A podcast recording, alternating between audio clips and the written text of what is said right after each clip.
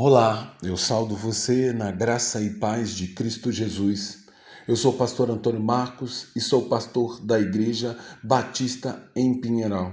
Hoje, mais uma vez, eu quero compartilhar com você o caminho da fé, baseado na história de uma mulher que foi pega em adultério, em João capítulo 8, do verso 3 ao 11, que diz: Então os escribas e fariseus trouxeram à presença dele uma mulher surpreendida em adultério, e fazendo-a ficar em pé em meio de todos, disseram a Jesus: Mestre, essa mulher foi surpreendida em flagrante adultério.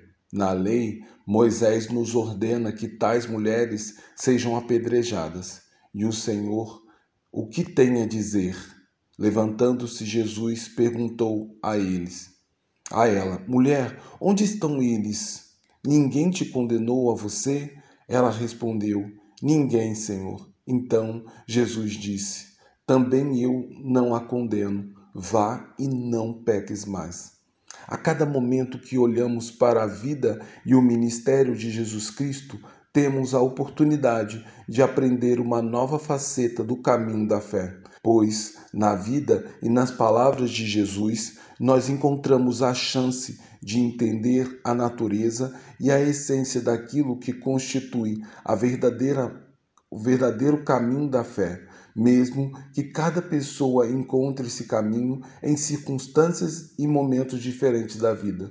Podemos dizer que o verdadeiro caminho da fé não nasce do exercício da justiça dos homens, mas prospera à medida que nós nos vemos comprometidos no exercício de cumprir a justiça de Deus. Foi num contexto assim onde um grupo de escribas e fariseus, tendo exercido a justiça segundo a perspectiva dos homens, levou uma pobre mulher amedrontada até a presença de Jesus, que exercia seu ministério de ensino no templo.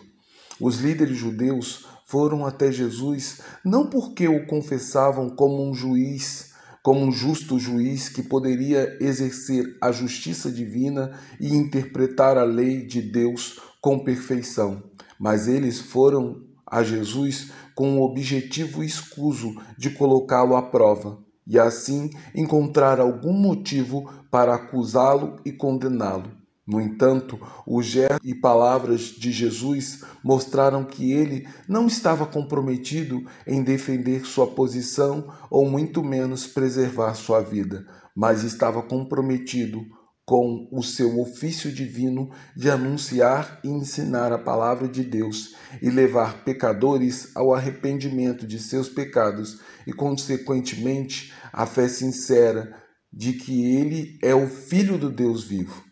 Assim, podemos afirmar que o verdadeiro caminho da fé não se ocupa em condenar e trazer juízo sobre os pecadores, mas sim em anunciar-lhes a gloriosa mensagem de salvação. O caminho da fé é um caminho onde o mal que outras pessoas desejam fazer pode ser transformado em bem pelo poder de Jesus na vida do pecador. Os mestres da lei que desejavam fazer o mal à pobre mulher que fora pega em adultério, condenando-a ao apedrejamento quando a levaram até Jesus, na verdade deram a oportunidade para que aquela mulher encontrasse o perdão que somente Jesus Cristo pode ministrar na vida do pecador. Pois Jesus, diante da indignação dos líderes judeus, mostrou tudo, toda a sua sabedoria divina, assim como a sua misericórdia pela vida da mulher, dizendo aos acusadores que somente aquele que não tivesse pecado é que poderia condenar a pobre mulher à morte. Nesse caso, a única pessoa apta para julgar a mulher adúltera era o próprio Senhor Jesus, que decidiu não condená-la, mas sim oferecer-lhe o perdão, enquanto todos que buscavam apedrejá-la se retiraram uma a uma, porque eram tão pecadores quanto a mulher. Jesus, que não tinha pecado algum, resolveu não condená-la, porque ele veio ao mundo para salvar e não para condenar. Assim, Jesus, ao final da sua história, disse à mulher que fora pega em adultério: Ninguém te condenou a você? Também eu não, não a condeno. Vá e não peques mais. A mulher creu nas palavras de Jesus e no seu poder para efetuar o perdão e encontrou na pessoa de Jesus alívio, refrigério e consolo para sua alma. Não podemos afirmar com certeza se aquela mulher creu em Jesus a ponto de alcançar a verdadeira salvação. Porém, podemos afirmar com toda a certeza que o caminho da fé é o caminho do perdão dos pecados. É o caminho, o caminho da fé é o caminho da regeneração, onde aquilo que foi morto pelo pecado ganha vida através do poder que há na pessoa de Jesus Cristo. Por isso, o caminho da fé é o caminho onde o mal que o pecado, que o pecado e o mundo nos fizeram se torna em um grande bem por causa da obra remidora de Jesus na cruz do Calvário.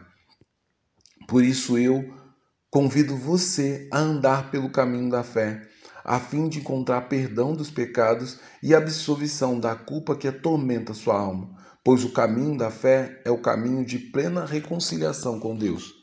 Assim, minha oração é de profunda gratidão pela purificação que o sangue de Jesus opera em nossa vida, em nome e por amor de Jesus Cristo. Agora, que o amor de Deus Pai, que a graça do Deus Filho e que o consolo do Espírito repouse em cada um de nós, de maneira que possamos exercer a justiça não segundo os homens, mas que nós possamos exercê-la com a bondade e misericórdia de Jesus, mas que também no caminho da fé nós possamos lembrar sempre que é em Jesus que nós encontramos perdão para o nosso pecado. É em Jesus que nós encontramos é, consolação, refrigério para a nossa alma. É em Jesus que nos tornamos pessoas melhores para a glória e o louvor de Deus Pai. Por isso, que você esteja sempre com Cristo, porque estar com Cristo é andar pelo caminho da fé. Que Deus abençoe você.